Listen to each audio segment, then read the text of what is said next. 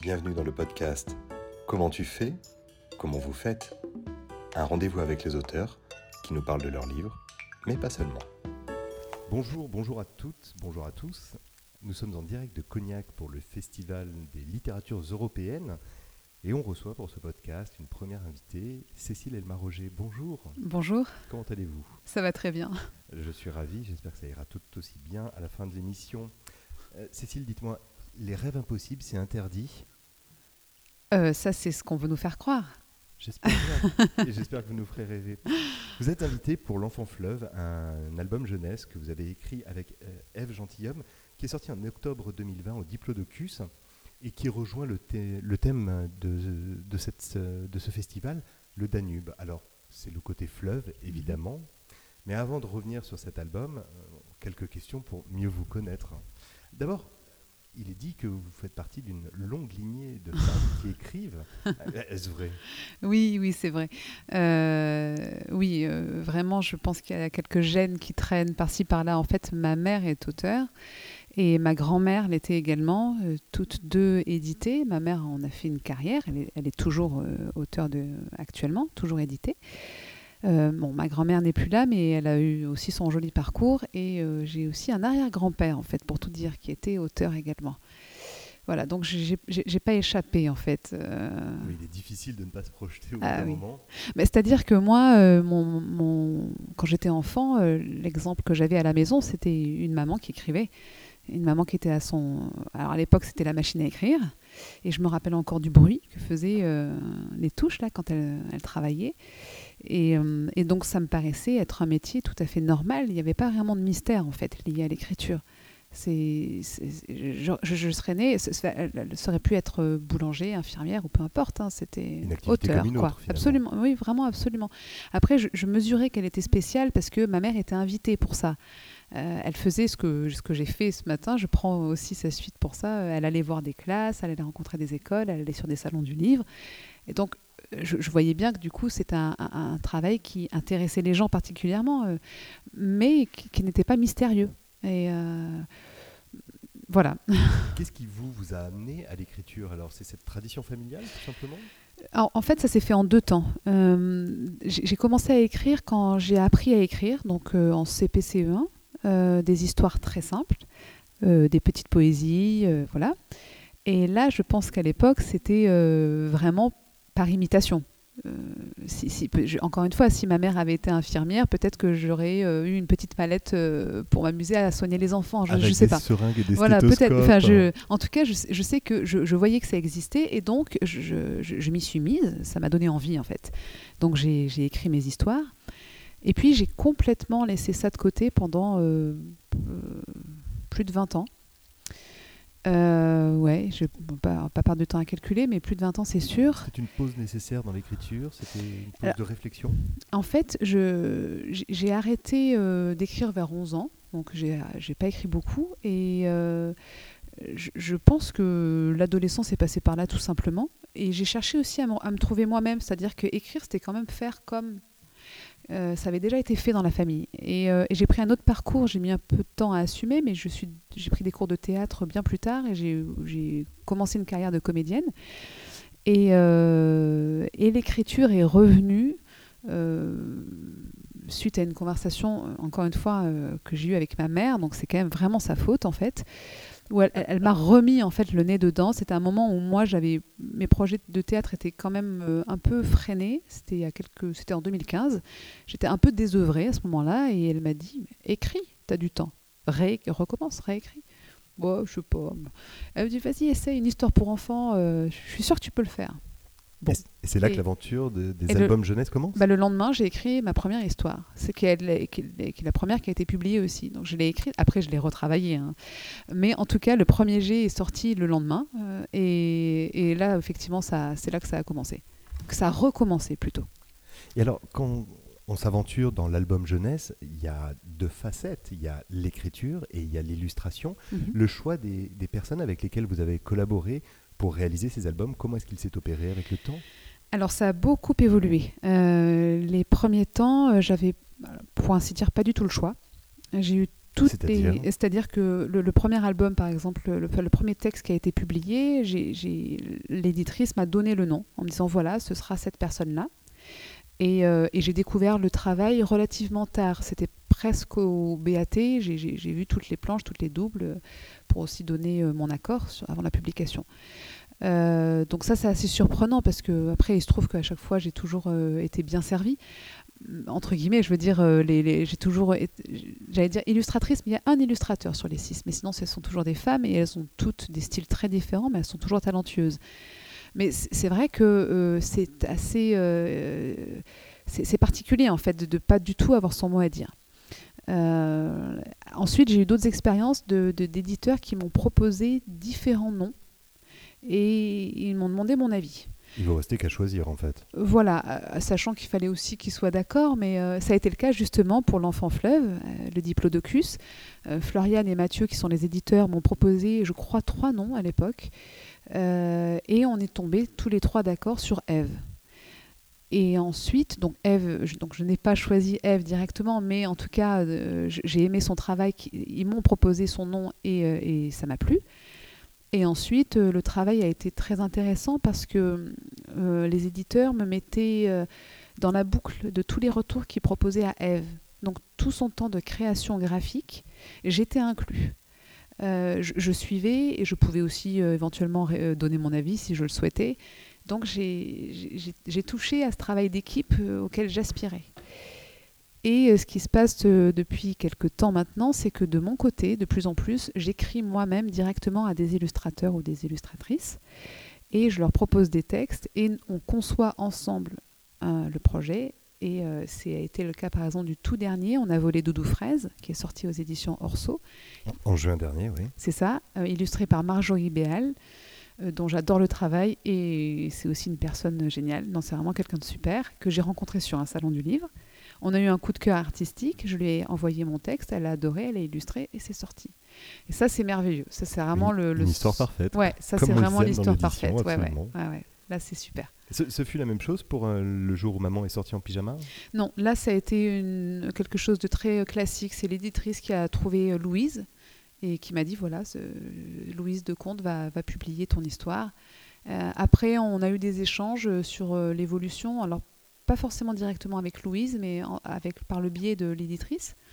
Euh, mais je n'ai pas, pas directement participé au choix. Euh, euh ni pour, euh, ni pour une nuit à pas de velours, c'est pareil. En l'occurrence, Fanny Ducassé, je trouve que c'est magnifique ce qu'elle fait. Donc, Absolument splendide. Et puis, il y a aussi la question de faire confiance au choix de, de l'éditeur, d'une part.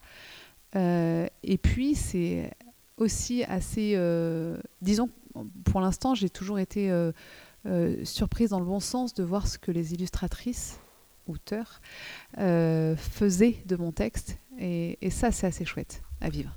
Alors, revenons un instant sur l'enfant fleuve. Le Danube est donc le, le, thème de cette édition du Festival des littératures de Cognac, des littératures européennes de Cognac.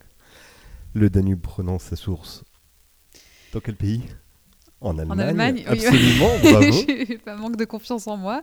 C'est dommage. Pensé, je jure. je, n'en doute pas. Euh, l'enfant fleuve, c'est l'histoire d'Abel et d'Abel et de ses amis qui jouent à ce jeu réitéré de génération en génération. Quand je serai grand, je serai. Quand je serai adulte, je serai. Alors, souvent, on est policier, on est médecin, on est romancier, écrivain peut-être. On peut même être euh, des tas d'autres choses, mais rarement on dit je serai un fleuve. Et pourtant, c'est ce que Abel oppose à ses, petits camarades, mhm. avec une vision du monde qui est effrayante à certains égards, parce que tous ses camarades lui sautent dessus en disant les rêves impossibles, c'est interdit. Il est impossible et il est interdit de rêver d'être un fleuve. Mais c'est pas du tout ça. La thématique de l'album, bien au contraire, c'est la liberté mhm. et la création. Racontez-nous comment se déroule cette histoire, comment est-ce que vous l'avez imaginée? D'où elle me vient? Bien sûr.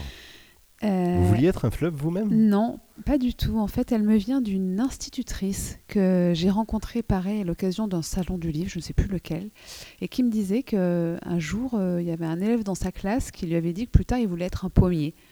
Et alors, je crois, je sais plus bien l'anecdote, je crois que c'était peut-être ironique ou pour la provoquer, je sais pas, ou peut-être vrai. Mais en tout cas, elle se rappelle de cet enfant qui avait dit bah, Moi, plus tard, je serai un pommier. Et en fait, j'ai trouvé l'idée géniale. Enfin, j'ai trouvé la créativité, en fait, l'imagination super. Et, euh, en fait, dans, dans, la nuit qui a suivi, il y a des premières phrases qui sont, venues, en fait. J'ai commencé à... C'est le fleuve qui est venu, et je ne peux pas vous dire pourquoi. Je n'en sais rien. Toujours est-il que c'est l'enfant fleuve. J'ai pas cherché plusieurs éléments naturels. J'ai pas testé plusieurs trucs. C'est directement l'enfant fleuve qui est sorti. Et, euh, j'avais des phrases. En, fait, ce qui, m'est venu tout de suite euh, quand j'ai entendu euh, l'anecdote, de cet enfant qui voulait être un pommier, c'est l'impossibilité. Et, donc, du coup, tous les arguments euh, contraires qu'on allait lui, opposer, parce que c'est impossible et, peut-être ridicule ou fou, on ne sait pas. Et, en fait, si on fait un parallèle assez facile finalement avec, avec d'autres envies réelles qu'on peut avoir dans nous et, et, face, et, et, et, les, comment dire, les oppositions face auxquelles on se retrouve parce que euh, on n'a peut-être pas le corps pour ça, euh, on n'a pas l'âge pour ça, on n'a pas la peau pour ça, on n'a pas c'est, ces envies qui existent, qui sont réelles et réalisables, et, face auxquelles des, des, des, murs en béton armé se construisent par l'opposition de l'autre, le regard de l'autre et, les, les, propres interdits des autres c'est monnaie courante. Enfin, je ne sais pas pour vous, mais moi, en tout cas, dans ma vie, ça m'est arrivé plein de fois de, de, souffrir quelque part de, de, cette condamnation avant même d'avoir essayé. Oui, c'est le, littéralement, c'est un, c'est un album sur le jugement et sur la nécessité d'aller par-delà le jugement. Absolument. Les, enfants sont terrifiants de, remarques d'adultes.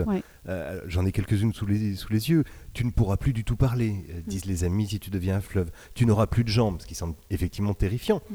Et Abel répond toujours avec une poésie, avec une imagination mm. et, presque avec empathie, en, essayant d'expliquer à ses camarades de jeu que, mais en fait, regardez, si on imagine que je suis un fleuve, et pourtant je galoperai plus vite que jamais, je traverserai même des continents entiers, je n'aurai plus besoin de mes trop petits pieds.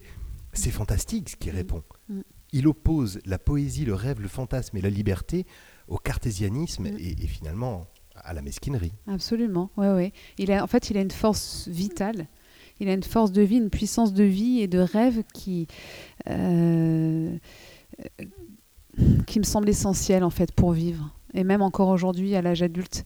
Et euh, j'ai probablement puisé en moi. Je pense qu'il y a des moments où moi, à son âge, j'aurais voulu avoir des arguments comme ça. Peut-être que je, il est possible que l'auteur soit un peu nombriliste et autocentré, je ne sais pas. Ça arrive, ça je, je veux dire, c'est-à-dire que les enfants me demandent des fois d'où me viennent mes idées. Elles me viennent de l'observation, beaucoup de l'extérieur, mais aussi de ressentis personnels.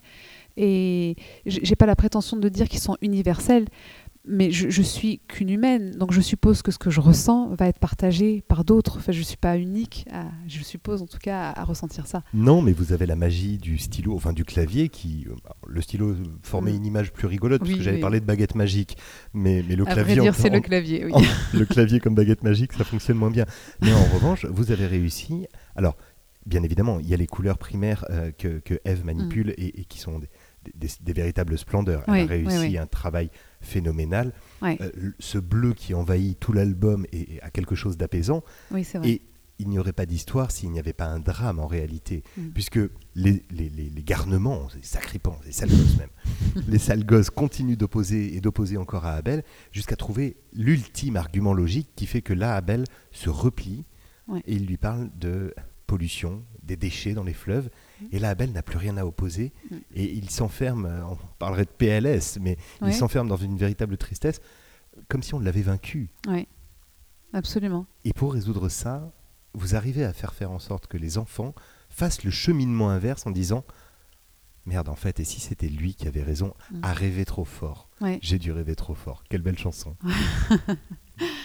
Oui, oui, c'est ça, absolument. Euh, je... Là, je pense que ce qui s'exprime dans la deuxième partie de l'album pour moi, c'est deux thèmes qui me sont chers, euh, l'écologie, l'environnement d'une part.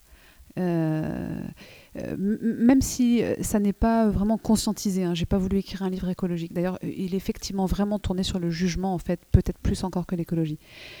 et aussi euh, cet autre thème qui est le besoin d'avoir foi en l'humanité.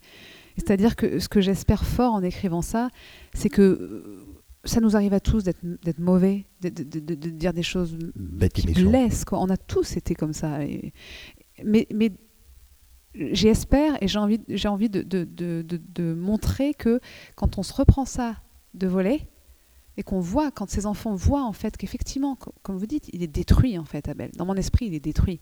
D'ailleurs, euh, on- on- on- bon, je ferai une, par- une parenthèse après, mais toujours est-il que du coup, c'est c'est violent pour eux. Et, et ce que j'espère fort en écrivant ça, c'est que on puisse se rendre compte et se remettre en question quand on blesse et avoir la sagesse, l'intelligence d'aller peut-être écouter cet autre qui nous dérange et peut-être même se dire ah tiens c'est c'est pas c'est pas inintéressant voir c'est très intéressant et j'espère que ce genre de, de texte peut créer cette, cette lumière quoi. Pour, pour le modeste lecteur que je suis, ça a été, je, je- je le résumerai assez à la serpe, mais si vous permettez, euh, c'est un hymne à la tolérance, non pas Mm. celle euh, simplement de l'altérité, mais des rêves de l'autre. Mm. Et, et si on n'est même pas capable de respecter les rêves de l'autre, alors là, on devient sous-humain Mm. finalement et, et destructeur, au point que, alors évidemment, il faut que ça finisse bien Bah parce que oui. sinon c'est terrible. Bah oui, ça reste un livre pour enfants et puis euh, Et, ces, et ces enfants acceptent de dire bon alors attends on, on t'a parlé de la pollution mais t'en fais pas on est tes amis donc on viendra t'aider. On nettoiera le fleuve et on s'assurera que tu restes un beau fleuve. Et, et finalement on combattra la pollution les déchets etc on combattra l'industrie des hommes finalement. Tout le monde se réconcilie et ça. fort heureusement mais Et on convoque la collaboration, absolument et c'est là que la mutualisation des forces le partage des rêves devient quelque chose qui est extraordinaire. La- pour moi, c'est un album fantastique, tant euh, dans, dans la couleur qui est apportée, dans le dessin. Et ce dessin a une espèce de fausse naïveté, par ailleurs. Mm. Il y, a, il y a beaucoup de choses que l'adulte regarde en se disant Mais euh, jeunesse, d'accord, mais, mais quand même, à quelques détails près. Ouais. Et puis surtout, alors, c'est la lecture que j'en ai faite. Ne me dites pas que je me suis trompé, puisque sinon j'ai saccagé un album pour rien. Mais il y a deux pleines pages à la fin du livre.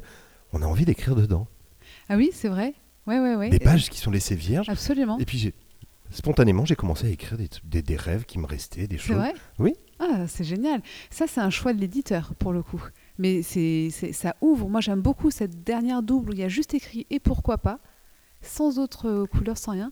C'est, ah, c'est, je suis ravie que ça inspire ce genre de... de... C'est une invitation au voyage. Ah ouais. Euh, Cécile, en tout cas, bon, pour, pour cet album, bravo. Euh, pour les autres, bravo également, puisque euh, le jour où Maman est sortie en pyjama est un, un très beau conte sur la- les relations familiales.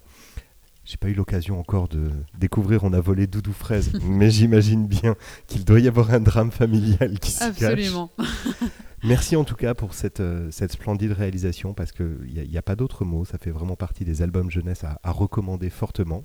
Merci beaucoup. Et puis bravo parce que finalement vous avez écrit l'histoire d'un livre où un enfant pourrait rester dans son lit toute sa vie. Oui, c'est vrai ça. Et s'il y a bien un rêve d'enfant Ah oui, tiens. qui est de rester au lit. Je n'avais pas perçu ça, mais ça a beaucoup de sens, oui. Cécile, merci beaucoup de votre passage dans l'émission. Merci encore. Bonne fin de festival et, euh, et bonne continuation. Merci. Au revoir. Au revoir.